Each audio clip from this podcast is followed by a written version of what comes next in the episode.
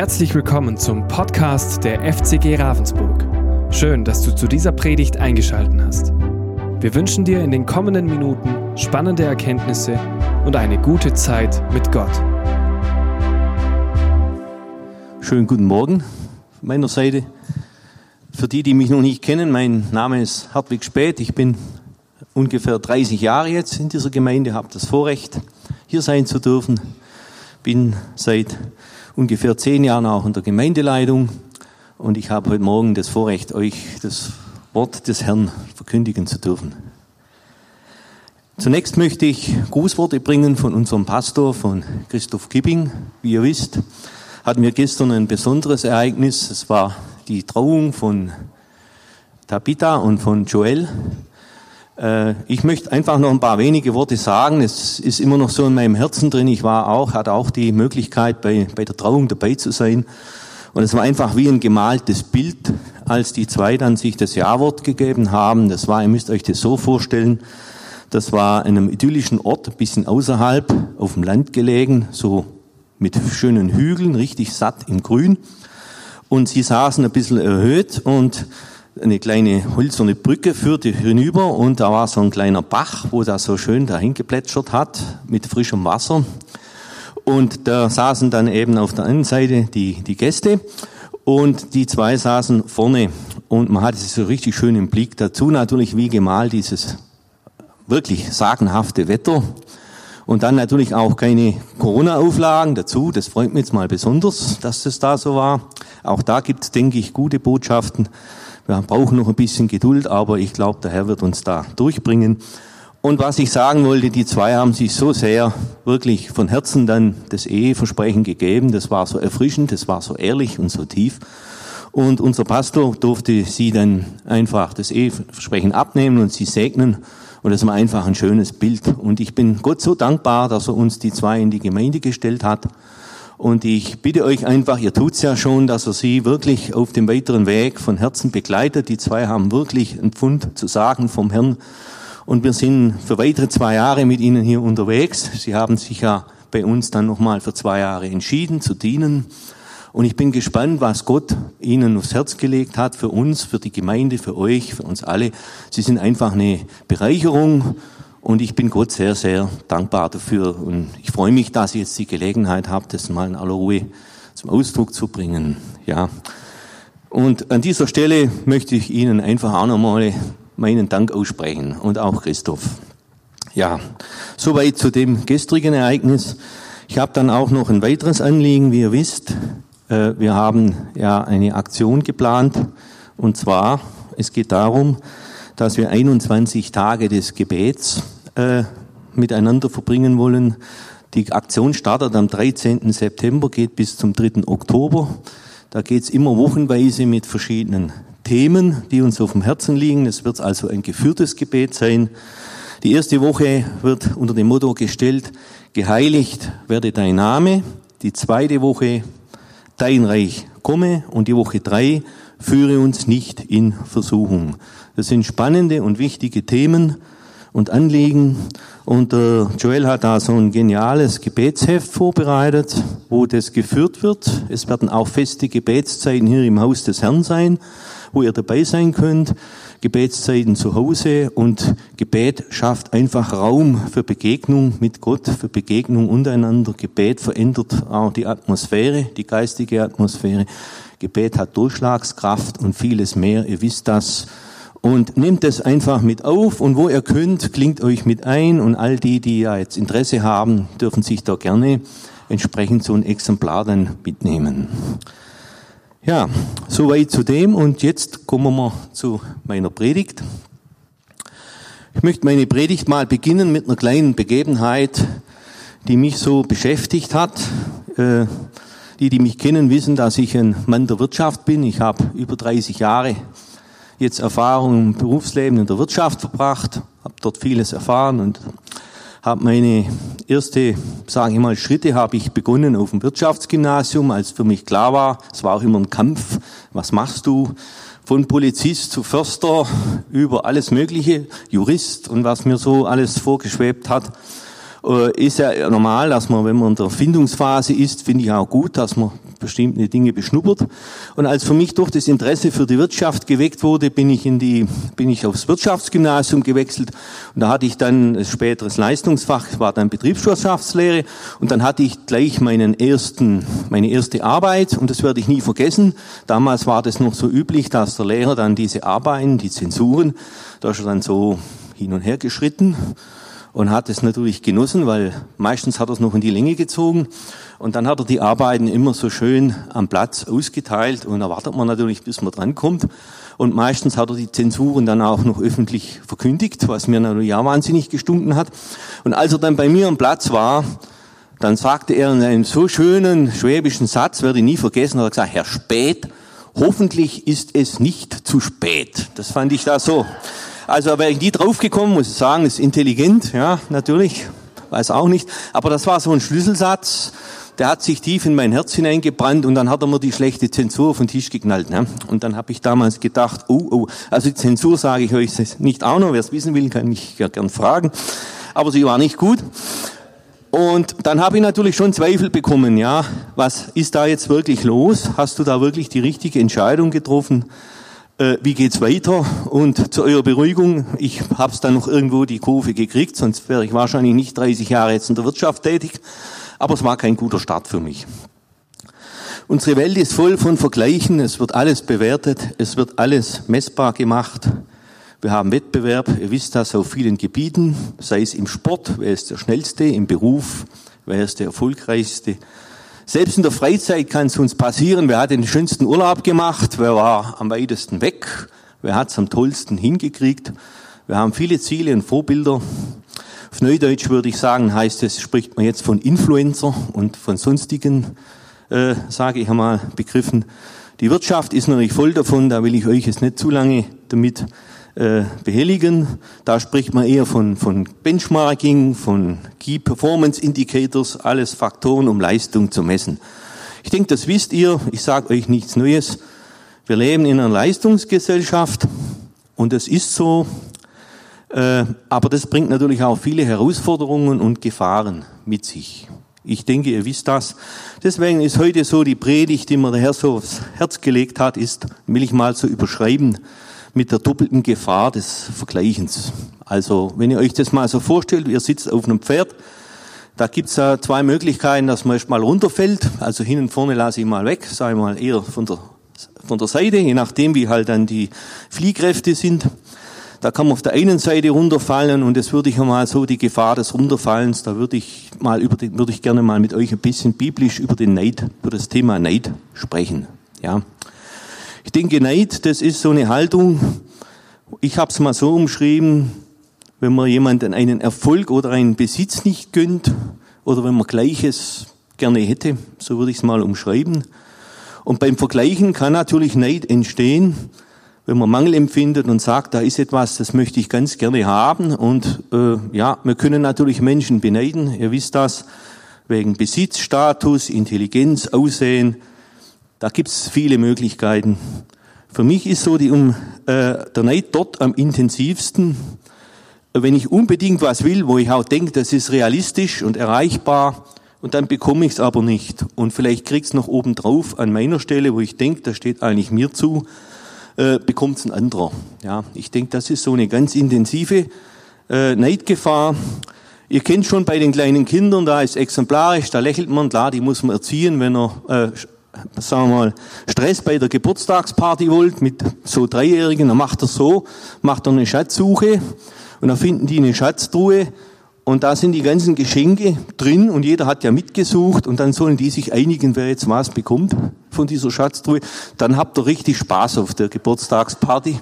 Pädagogisch natürlich sehr lehrreich, aber ich denke nicht, nicht unbedingt nachahmenswert, weil die Kinder müssen das natürlich erstmal verkraften. Die sind ja voll da drin und so denke ich, geht das natürlich weiter. Das ist ja nicht mit dem Kindsein erledigt, das Thema. Ich möchte einfach mal so von meiner Seite ein Beispiel sagen äh, von meiner Situation. Das ist immer, da wird es praktisch, da wird es greifbar. Ich war ein leidenschaftlicher Briefmarkensammler. Okay, Briefmarken, das ist vielleicht für den einen oder anderen, ist halt Papier, ne? Aber ich war nicht neidisch auf die Briefmarkensammlung der Queen, Die Queen sammelt auch, wie ihr wisst. Die hat ja schon 95 Jahre jetzt Zeit gehabt zu sammeln. Die besitzt eine blaue Mauritius, also für die Experten. Die blaue Mauritius, das ist, äh, gehört zu den beiden ersten Marken der britischen Kronkolonie auf Mauritius von 1847. Von der blauen gibt's weltweit noch zwölf Stück. Ist natürlich schon was. Von der roten gibt's noch 15. Ja, und das war nicht unbedingt mein Ziel, sondern ich hatte einen Freund und wir haben da um die Wette gesammelt. Ja, und das fängt immer klein an. Am Anfang ist ja Spaß und, und dann wird's irgendwann wird's ja ernst, weil da will man ja dann schon mitziehen. Und wir haben da das ganze Taschengeld rein und wir haben da richtig, richtig losgelegt. Und meistens hatte der die Nase vorn. Ja, das muss ich schon zugestehen. Ich hatte zwar ein paar schöne Marken, aber ich hatte immer das Gefühl, er hat die besseren. Ja, und hat immer wieder neue mitgebracht. Da waren sie mal in Liechtenstein und sind da gereist und hat er dort gleich äh, eine Postfrisch, da nennt man das, ungestempelt, eine Kollektion mitgebracht. Und so ging das. Ich will jetzt nicht weiter ausmalen, was dann bei mir einfach zur Folge war, als ich mich bekehrte und sah so diese ganzen Regale mit diesem toten Papier, würde ich es mal nennen. Da hat so Gott in mein Herz hineingesprochen und hat gesagt, Hartwig, wie wär's, wenn du diese Sammlung einfach loslässt? Wenn du die mir gibst und mich, mich, mich entscheiden lässt, was mit dieser Sammlung geschieht. Und das ging nicht so einfach, ja. Das muss ich ganz klar sagen. Das, ich war dann irgendwann so weit und habe gesagt, Herr, ich mache das, aber ich will ja auch keinen Stress. Ich will jetzt hier nicht, ist ja auch ein Geld drin. Egal, ich habe mich von der Sammlung getrennt und es war gut in dem Fall für mich. Das heißt nicht, dass Briefmarkensammeln schlecht ist. Bitte mich nicht falsch verstehen. Das ist ein wunderbares Hobby, da kann man viel lernen ist lehrreich, da lernt man viel über Länder und Geschichte. Aber bei mir war es ein Götze. Ja, bei mir wurde es ein Götze und das hat mir Gott gezeigt. Und Götze ist für mich, würde ich mal umschreiben, das ist ein Gottersatz. Oder das ist alles, was wir an die Stelle von Gott oder was wir über Gott in unserem Leben stellen. Und das nachhaltig tun, ist die Gefahr, das kann zu einem Götze werden. Und so möchte ich jetzt das Thema Neid mal noch aus biblischer Sicht betrachten. Ich habe so die Szene vor Augen, als der König Saul, ihr wisst das, die hatten viele Schlachten zu schlagen. Als sie mal wieder zurückkamen und wurden als Helden gefeiert, da waren die Frauen im Regen unterwegs und sangen, Saul hat tausend erschlagen, aber David zehntausend. Und schon haben wir wieder so einen Vergleich. Er war ja der König, er war der Erste. Er hatte auch das Vorrecht, als Erster gesehen zu werden. Aber scheinbar war die Situation ja ein bisschen anders, ja. Und David wurde ja in dem Moment eben über Saul gestellt. Und das hat was mit Saul gemacht. Ihr wisst es. Er wurde voll Eifersucht. Er hatte gut begonnen. Er hatte einen guten Start. Er hatte auch gute Bedingungen. Und zum Schluss, das Ende war tragisch. Wir haben jetzt nicht die Zeit, uns intensiv damit zu befassen, aber das ist eine sehr wertvolle Geschichte, Begebenheit, weil wir sehr viel davon lernen können für uns persönlich und auch die Gefahr des Neides eben nicht zu unterschätzen und zu denken, das habe ich alles im Griff, es betrifft mich nicht. Also ich muss sagen, mich betrifft es immer wieder. Aber gut, das ist bei jedem, denke ich, auch unterschiedlich. Ich habe mir eine Bibelstelle mal ausgesucht. Könnt ihr mal bitte die Folie zeigen? Die spricht Bände, ja, wo es um Neid geht. Was sagt das Wort Gottes? Das ist so eine ganz prägende Stelle aus den Sprüchen, wo es heißt, dass eben ein gelassenes Herz ist des Leibes Leben, aber Eifersucht ist Eiter in den Gebeinen. Das ist natürlich jetzt hier eine vollendete Form, würde ich sagen, des Neides. Es ist kein kurzer Neid, der mal aufflammt, sondern das ist schon chronisch. Da ist was schiefgelaufen, denke ich mal, in der Situation. Und ihr alle wisst, wenn jemand Eiter hat, da ist höchste, höchste Eile geboten, auch medizinisch was zu tun. Da ist eine Entzündung da, da ist ein Herd da.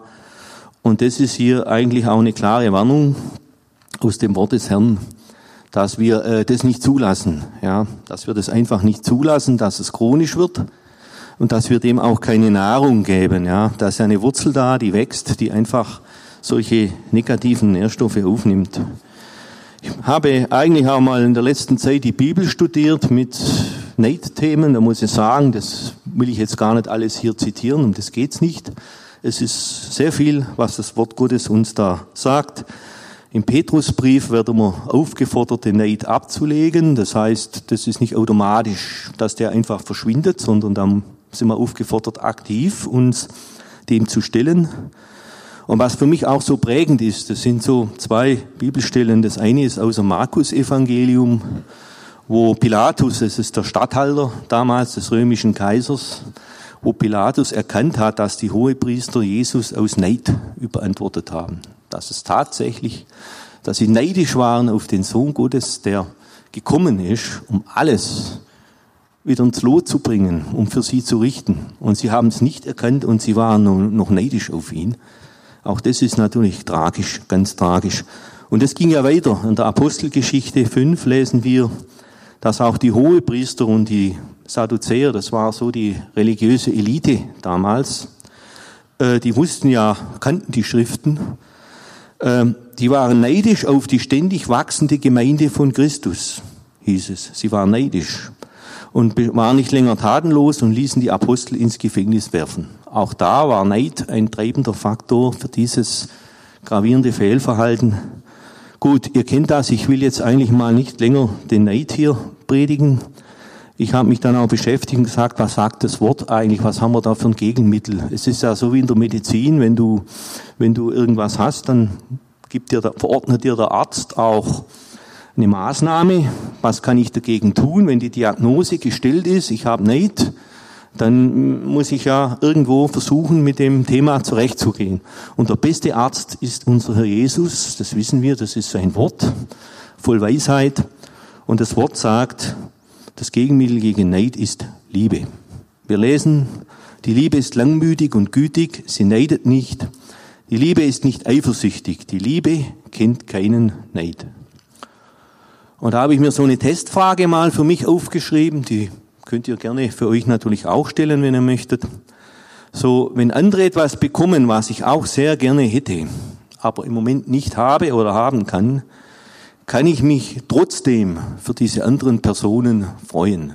Kann ich mich echt drüber freuen. Das ist so ein, so ein Prüffaktor, wo ich da stehe und da fällt mir jetzt auch diese Stelle in der Bibel ähm, bei der Taufe von Jesus am Jordan, die ist mir so wichtig geworden, wo Jesus eben am Anfang seines Wirkens sich taufen ließ aus Gehorsam. Er hätte es ja nicht nötig gehabt. Er hat es aus Gehorsam getan. Und Jesus war sich der bedingungslosen Liebe des Vaters einfach bewusst. Er hatte ja noch kein einziges Werk getan und der Vater hat, der Heilige Geist war in Aktion, der Vater hat gesprochen und er sagte, du bist mein geliebter Sohn dem habe ich Wohlgefallen.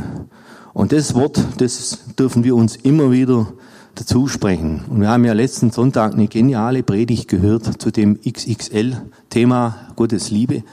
Wir brauchen das immer wieder im Herzen, dass wir das Kreuz wirklich vom Herzen her glauben, dass wir die Liebe Gottes nicht mehr in Frage stellen. Das ist das beste Mittel gegen Neid.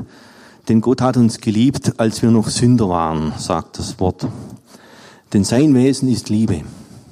Und seine Liebe zu uns macht sich nicht an dem fest, was wir sind, sondern seine Liebe gründet sich in dem, was er ist. Und das ist für mich der fundamentale Unterschied. Die Liebe Gottes können wir uns nicht verdienen, auch nicht über Werksgerechtigkeit. Und immer wieder sind wir natürlich versucht, das ist klar, uns Gott gegenüber von der Schokoladenseite zu zeigen, das mag er auch, aber er mag es viel, viel besser, wenn wir ehrlich sind mit ihm, weil er ist in allem drin und seine Liebe ist echt, die ist wirklich echt und sie hält und das wissen wir. Und wir können nicht genug davon bekommen.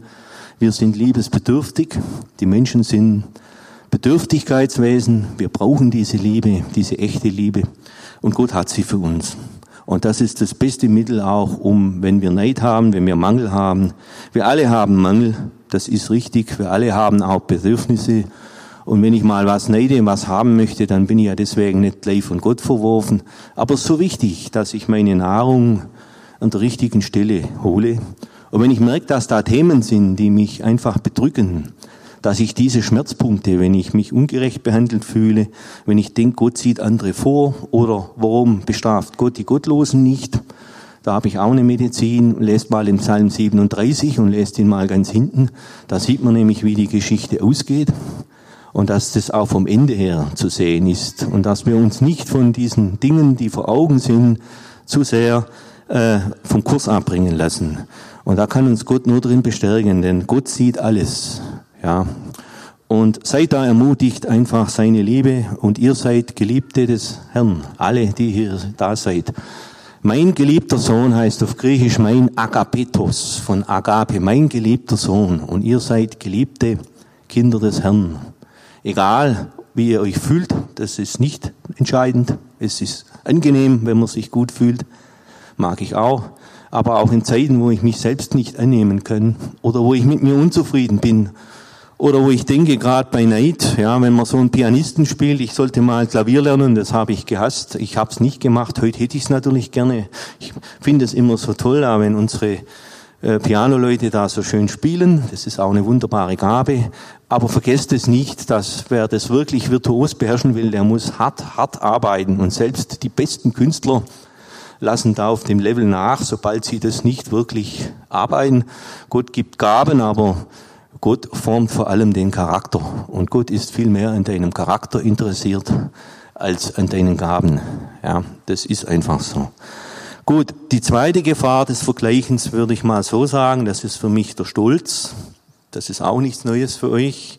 Wenn ich mich mit anderen vergleiche, dann kann ich ganz schnell auf die Idee kommen, gut, jetzt, bei, zu dem gehe ich jetzt nicht, weil da weiß ich, der hat es besser drauf, ich gehe lieber zu dem der äh, nicht so gut ist und dann kann ich mich da ein bisschen hochangeln. Ja, da kann ich sagen, das kann auch religiöser Stolz sein, dass ich sage, ja, der, der muss das ausmal, wenn der mal zehn Jahre dabei ist und dass ich dann sage, ist gut, dass ich jetzt nicht da bin von meinem Niveau. Ich bin jetzt ja schon, schon hier, wie beim Hochsprung.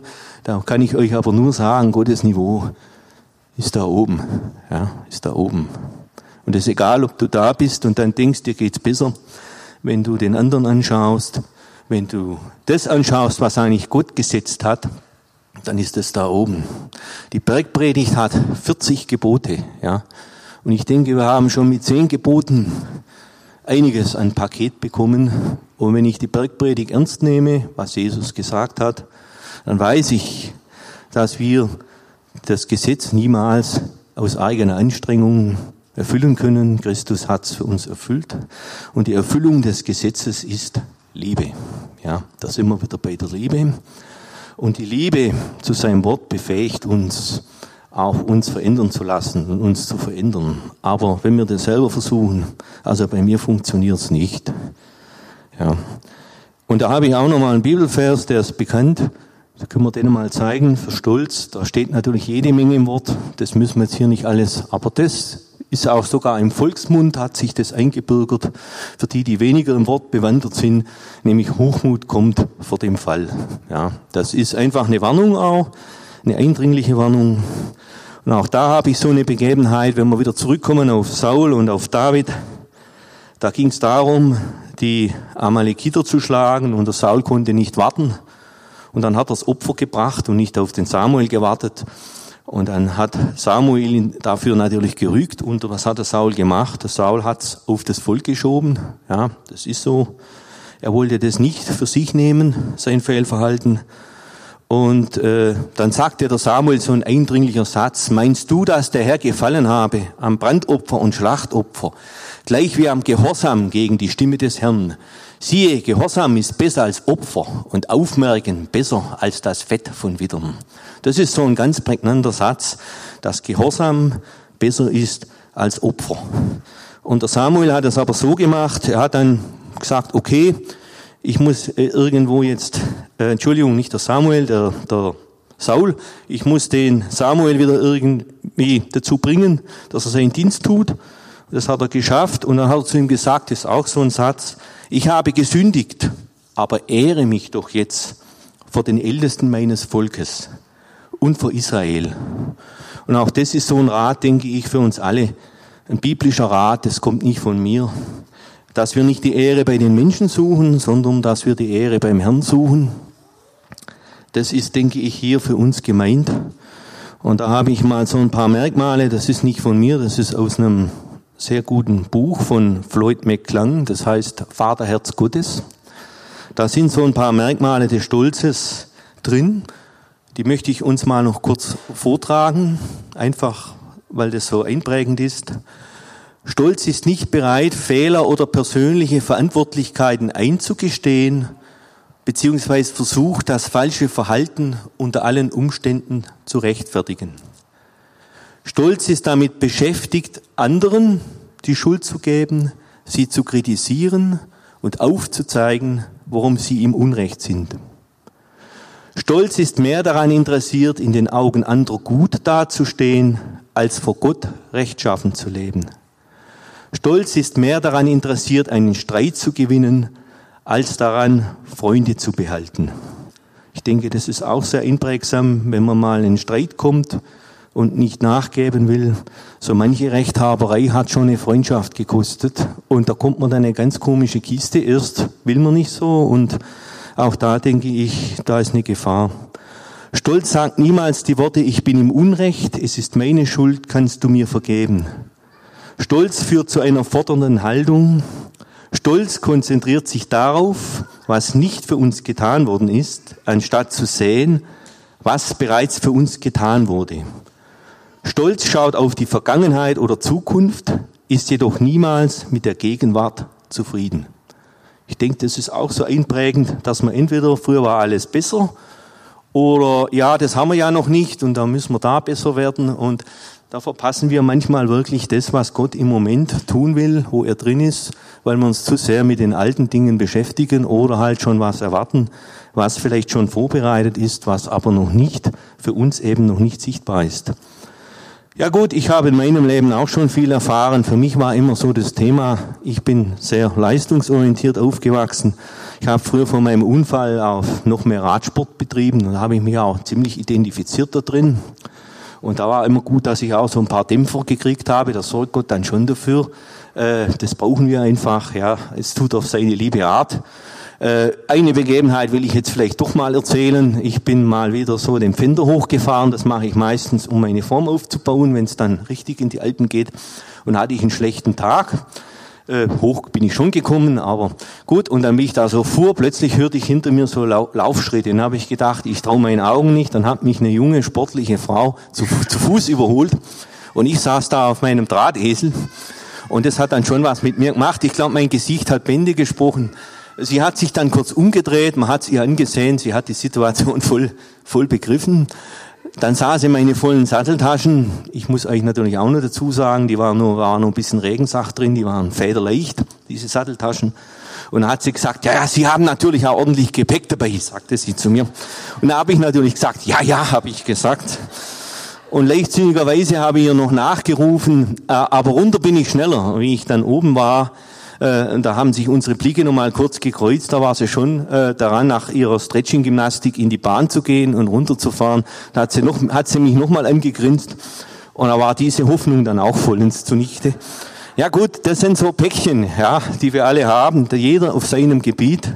Und ich glaube, das brauchen wir auch. Ich würde, der Colin Urquhart hat das einmal genannt, er nannte das God's Sandpaper Ministry. Das ist so wie Schleifpapier, müsst ihr euch vorstellen. Er macht uns immer feiner und er weiß schon, wo wir, wo er uns zum Glanz bringen kann, wo manche Dinge ein bisschen korrigiert werden müssen, ein bisschen verfeinert werden müssen. Aber Gott tut es auf eine liebevolle Art.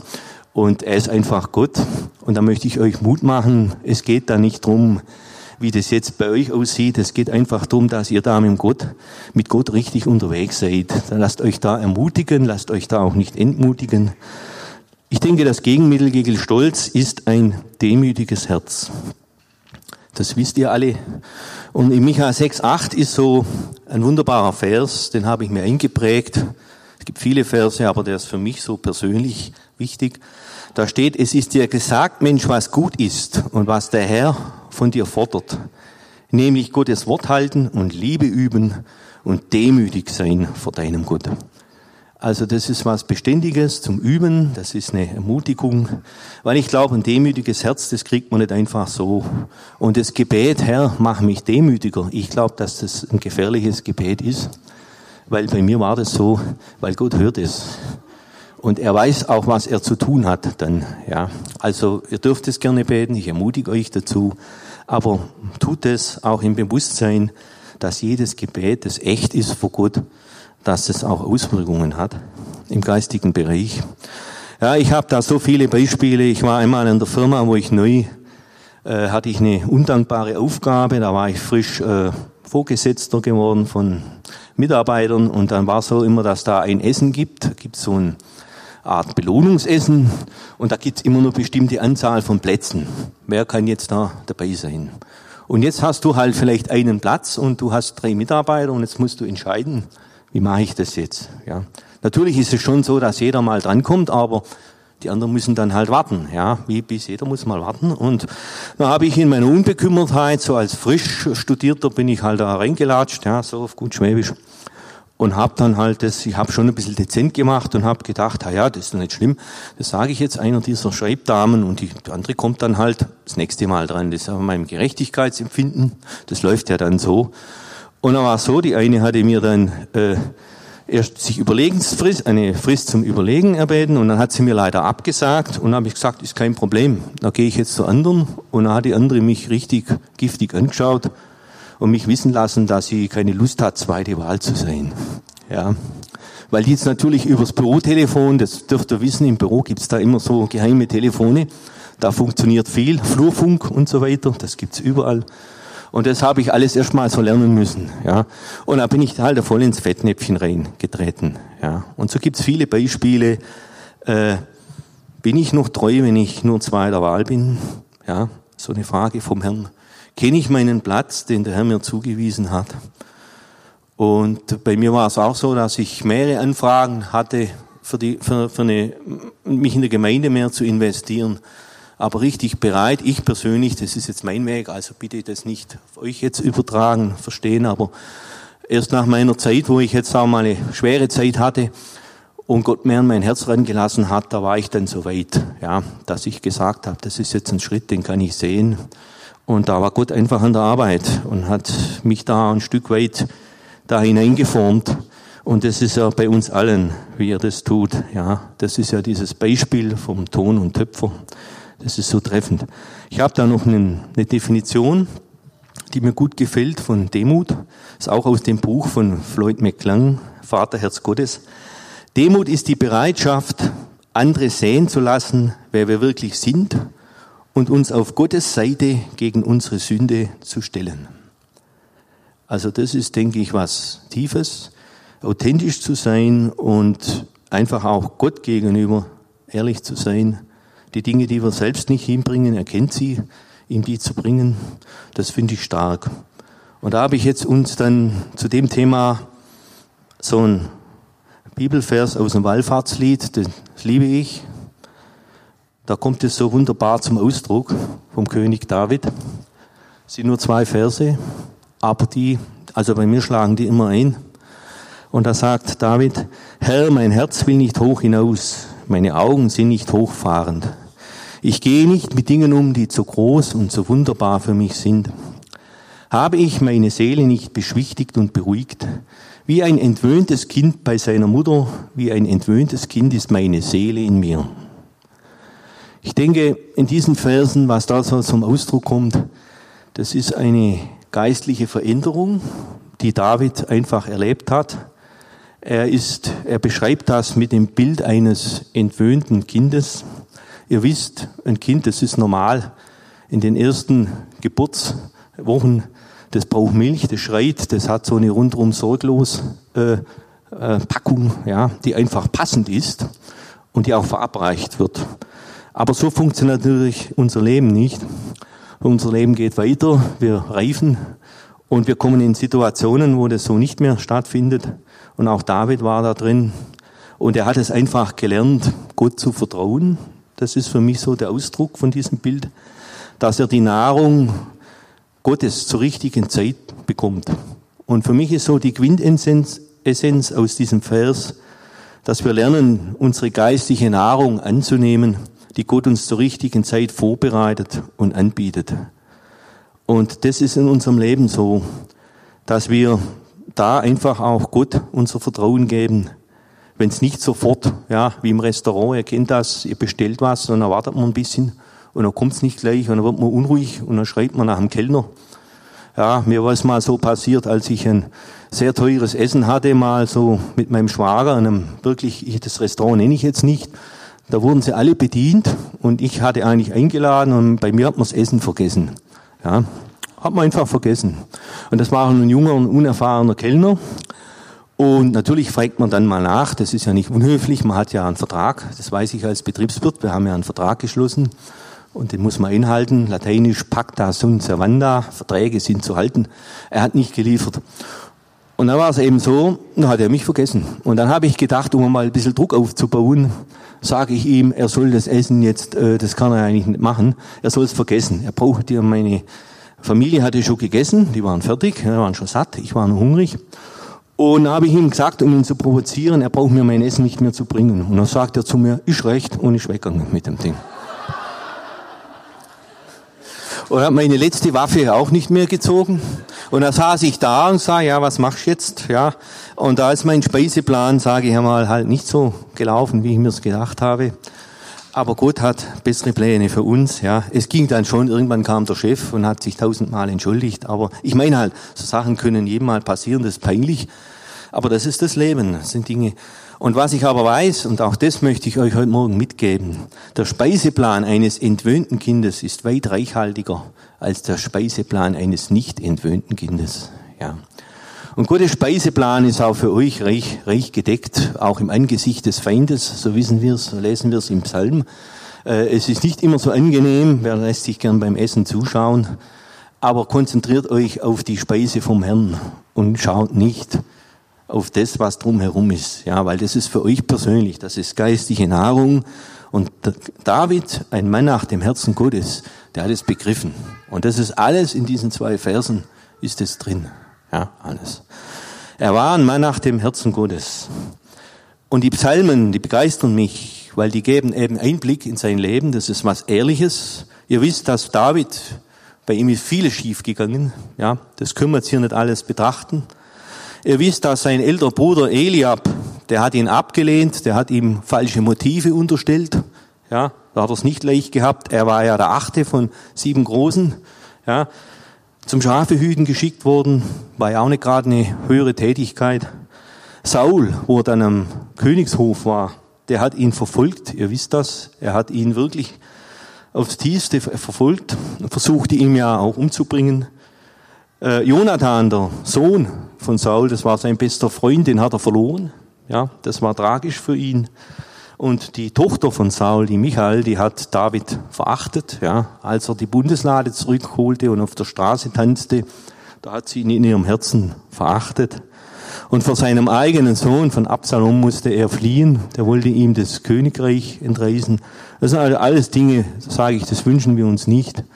Und da ist David mittendrin gewesen.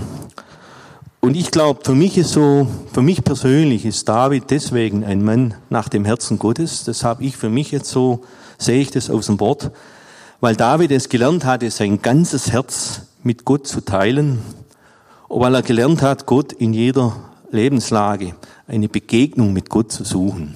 Ja, das hat David, sei ein ganzer, ja, ein ganzer Mann dem Herzen Gottes. Und das hat David gelernt. Und ich möchte uns deshalb morgen einfach Mut machen, zusprechen, dass wenn wir Enttäuschungen haben und Verletzungen, das kennen wir alle, die können uns entweder von Gott wegbringen, die können uns aber auch näher zu Gott bringen. Und der David hat sich für den zweiten Weg entschieden und ich denke, er hat es nicht, nicht bereut. Ja, zum Abschluss möchte ich noch kurz zum Thema eingehen, das mir persönlich auch so wichtig ist. Es gibt so viele Zugänge, um Gott zu begegnen. Ein wunderbarer Zugang, das ist der Lobpreis. Ich bin auch unserer ganzen Dienste so dankbar, jedem Einzelnen, der sich hier einbringt. Jeder Dienst ist wertvoll und kostbar vor dem Herrn, aber jeder Dienst ist besonders und so eben auch die Gabe des Lobpreises. Jeder von uns kann Lobpreis bringen mit dem Herzen. Aber es ist wunderschön, wenn wir hier so morgens zusammenkommen, um den Herrn zu preisen. Und der David hat es verstanden. Er war ja Komponist, ja, er hat ja Psalmen, das sind ja Lieder, die hat er komponiert. Wir haben nicht keinen Notensatz leider mehr, wie das damals klang. Aber es geht nicht so sehr um die Instrumente, es geht um das, was das, die innere Resonanz in der Seele, was da mitschwingt in diesen Psalmen. Und da ist auch so ein Vers, den ich heute Morgen noch in unsere Mitte legen will der Vers aus Psalm 8, Vers 3, wo es heißt, aus dem Munde der Kinder und Säuglinge schaffst du dir Lob, deinen Gegnern zum Trotz. Deine Feinde und Widersacher müssen verstummen. Das finde ich ein starker Vers. Aus dem Munde der Kinder und Säuglinge schaffst du dir Lob, deinen Gegnern zum Trotz. Deine Feinde und Widersacher müssen verstummen. David hat da ein Prinzip erkannt. Ich denke, ihr habt es vorher mitbekommen. Kaum ein Mensch hatte so viele Feinde wie David.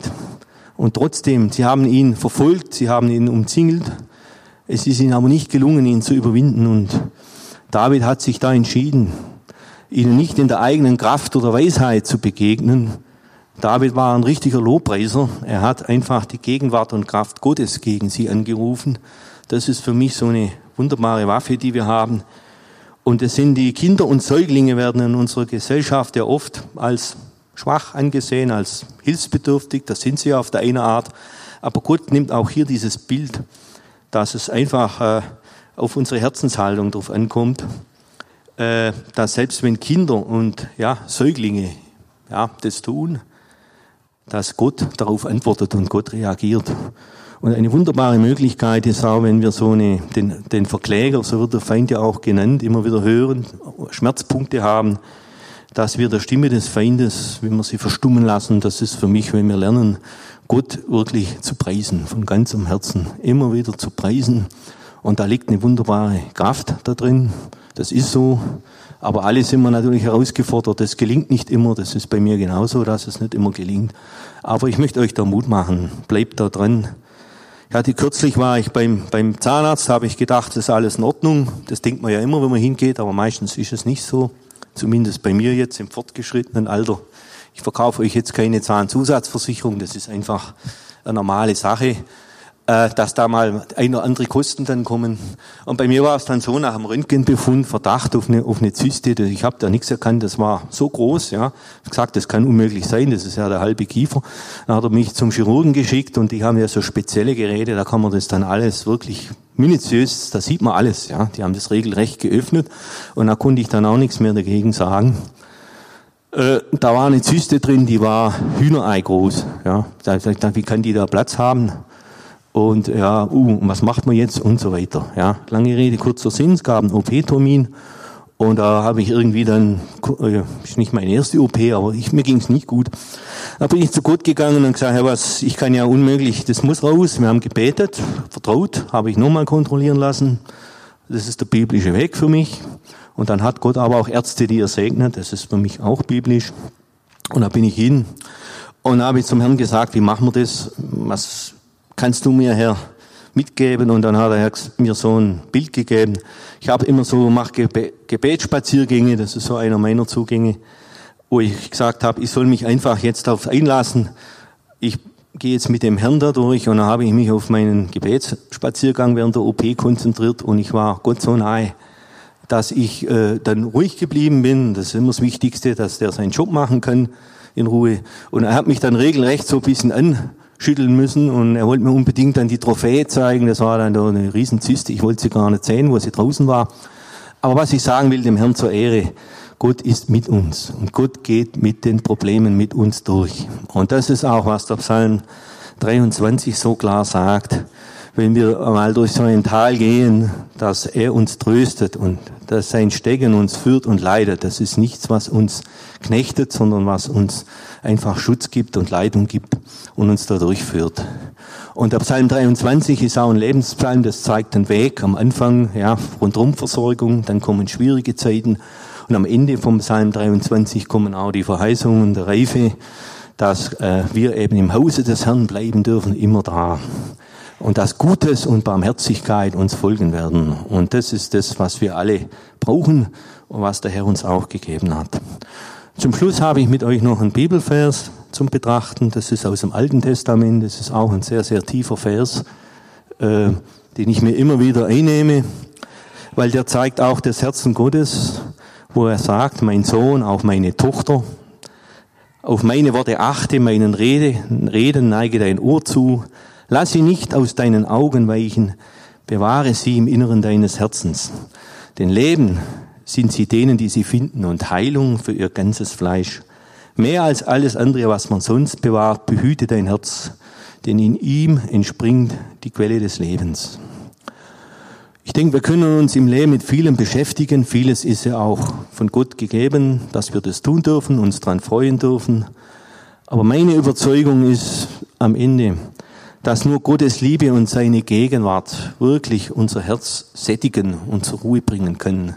Ja, und dass wir diese Ruhezeiten immer wieder brauchen, dass der Herr sie uns auch gibt, wenn wir uns dafür Zeit nehmen äh, wenn wir auch Erfahrungen mit Gott machen, die wir festhalten, ob das ein geistiges Tagebuch ist, besondere Verse, die uns persönlich begleiten durch unser Leben, ist bei jedem unterschiedlich. Das sind Schätze Gottes. Und äh, da möchte ich euch einfach ermutigen, äh, bleibt da dran, denn das ist das, was unser Herz wirklich erreicht und was, wo Gott dann auch drin ist. Denn wir können von uns aus unser Herz nicht, sage ich einmal, an den Punkt bringen, wo jetzt hier in dieser Stelle ganz klar gesprochen wird. Denn äh, ich sage mal so, ein vom Herrn bewahrtes Herz ja, ist wirklich das, das Entscheidende. Äh, und da danke ich dem Herrn Jesus so sehr, dass er uns da sein Wort dazugegeben hat. Habt reichlich Dank für eure Geduld. Ich bin am Ende meiner Predigt. Der Herr segne euch von ganzem Herzen. Wir werden jetzt noch ein Lied zusammen singen. Und ich denke, es ist gut, äh, wenn ihr einfach Dinge, die euch bewegt, äh, jetzt noch Gelegenheit habt, einfach das dem Herrn zu sagen und ihm einfach alles hinzugeben. Seid reichlich gesegnet. Wir hoffen, diese Predigt konnte dich für deinen Alltag ermutigen. Wenn du Fragen hast, kannst du gerne eine E-Mail schreiben an info@fcg-rv.de oder besuche unsere Homepage auf www.fcg-rv.de. In diesem Sinne wünschen wir dir eine gesegnete Woche und bis bald.